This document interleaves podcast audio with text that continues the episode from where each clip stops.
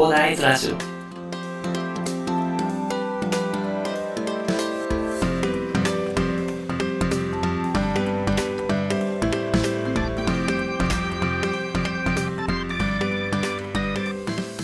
はい、おはようございます。こんにちは、こんばんは、広大です。この番組ではですね、一級建築士、ブロガー、ポッドキャスター、セールスデザイナーの私がですね、日々の活動を通してサラリーマンの方が楽しく生きるために役立つ情報をお話しさせていただいております。いつも聞いていただきありがとうございます。さて、本日は12月2日土曜日ですね。はい。え1週間お疲れ様でしたというところでね、まあ、今週ももうちょっとで、えー今週じゃない、今年だ。昨日も今週とか言っちゃったんですね。まあなんか週単位でね、まあいろいろやろうと、コツコツやろうというところでね、えー考えちゃってるのでね、まあ今日もね、ちょっとまあ、ラジャタということなんですけど、まあ今年もね、えーあと3週間ぐらいですね、えーそろそろ私は家の大掃除をやっていかなきゃいけないということでね、まあ今日はエアコンの分解できるかどうかわかんないですけど、まあやりながらね、あとちょっとコンサルをいただけるというのが一件入ってるので、えーそれをちょっとあの、コンサル受けさせていただいて、ちょっと勉強させていただこうかなというところでございますね。はい。で、本日お話しさせていただきたいのがですね、まあ、ライフスタイルと街がね、すごい変化してきてる、えーというふうに、えー感じられる、えーまあ、考えられるニュースがあったのでね、まあ、ご紹介させていただこうかなと思いました。まずですね、東京オフィス空室率6ヶ月連続で上昇というところでね、えーまあ、ビルディンググループさんということでね、えっ、と、なんか調査されたというところで、6ヶ月ですね、えー平均空室率が4.58%と、まあ、6ヶ月連続で上昇したというところでね、えーニュースになってましたね。まあ、やっぱりね、あの、コロナとかでね、あの、働き方改革とかね、あとなんか、オンライン化というところでね、えーかなりですね、一気にね、えーオンライン化が進んでいるというところで、何ヶ月前かではですね、まあ結局オフィスに戻るだろうという話だったんですけど、まあオフィスの空室率っていう話になってくるとですね、まあなかなか戻るのは難しいというか、まあ戻ってこないんじゃない。まあ、ある程度は戻るかもしれないんですけど、まあ、ただ、オンラインもかなり定着してくるっていうのはもう想定されますので、まあ、かなりライフスタイルが変化してくるんではないかなというところが、これからは読み取れるかなというふうに思ったんですよね。で、まあ、そんなニュースもあるんだなというふうに普通に見てたんですけど、まあなんかね、もう一つですね、今度リノベ関係でですね、まあそれに付随するというかね、まあなんかそれ、空室率が上がったことで、まあ、保管されるものというところでね、これはかなり面白いプロジェクトなんじゃないかなというふうに思ったのでご紹介させていただきたいんですけど、あの、青葉台の郵便局をリノベ、働く場を創出ということで、東急株式会社さんとですね、まあ横浜市が、えっ、とですね、まあ青葉台郵便局の空き家区画をリノベーションしてね、まあ地域交流拠点とするということでね、過小なんですけど、青葉台郵便局プロジェクトを、えーまあ来年の4月上旬に開業するということでね、発表されてますね。沿線の住宅地が、まあ、働く場の不足とか、あと少子高齢化とかね、あとコミュニティの企画化などのね、問題を抱えていて、で、なんかその青葉台エリアっていうのが、なんか地域の中に図書館とか、読書とか、なんか作業できる場所が少ないということでね、まあ、郵便局をリノベして、まあ、そういう風な場所にして活かそうというところで、えーですね、まあ、こういうプロジェクトが、えー、指導したというところみたいですね。まあ、これ12年の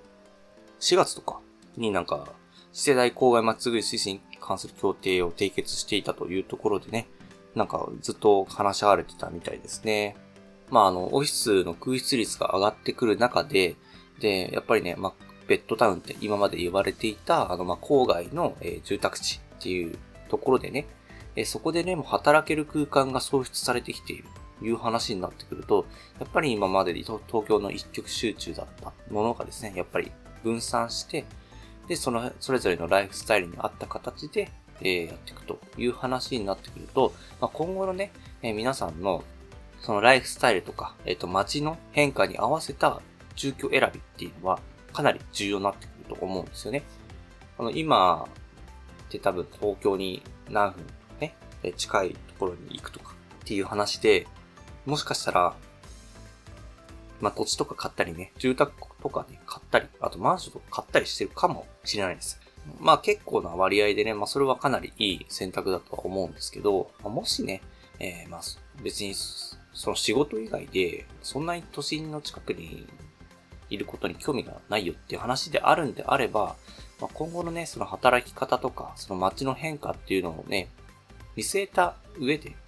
あの、選ぶとか、まあ、もうちょっと待ってね、その変化を見届けた上で住居を選ぶっていうのも、まあ、選択肢の一つとしては挙げられるんじゃないかなっていうふうに思ったんですよね。なのでね、まあ、急いで買う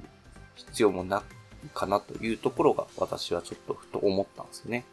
まあもちろんね、えっ、ー、と、早めに買った方がね、ローンの返済とかあると思うんですけど、まあ別にね、そのローンと、まあそうですね、今、住宅ローン控除とか13年に伸びるという風な、来年だったから、えー、伸びるという話もあるっていうところなので、まあちょっと期間限定ですけどね、えー、コロナ対策というところで、えーと、住宅ローン控除が13年伸びるみたいな話もあったりするので、まあ一概に、まあ言えないかもしれないんですけれども、ただね、えっ、ー、と、まあ充実したその街とか周辺環境っていうのはすごい大事になってくるのでね、選択肢の一つとしてね、外さないでいただきたいなと思ってね、まあ、今現状の社会の動きと、あと街の変化っていうのもかなり動きつつあるよというところでね、まあお話しさせていただきたいなと思って、本日はね、ご紹介させていただきましたね。まあ、かなりね、青葉台のこの郵便局のリノベっていうのがね、かなり面白いプロジェクトなのでね、まあ、2021年の4月に開業ということなのでね、あ、上旬か。4月の上旬に開業するというところなのでね、えもしね、ここが開いたらですね、一度見に行ってみるのもありかもしれないですね。まあ、今後ね、その自分の住み方とかね、ライフスタイルっていうのを考えながらね、え、実際のものを見て、えー、いい、悪いっていうのを判断してね、今後の住居選びとか、参考にしていただいてもいいんじゃないかなと思います。かなりね、えっ、と、住居っていうのは自分の人生を豊かにする上で、かなり重要なものになってきますのでね、ぜひね、妥協せずに、選んでいただければと思いまして、本日はお話しさせていただきました。はい。では、最後にお知らせだけさせてください。この番組ではですね、皆さんが困っている悩みとか話してほしい内容など随時募集しております。えヒマラヤで聞いていただいている方はですね、コメント欄や Twitter の DM などでどしどし送ってください。Twitter とかのリンクは概要欄に貼っておきます。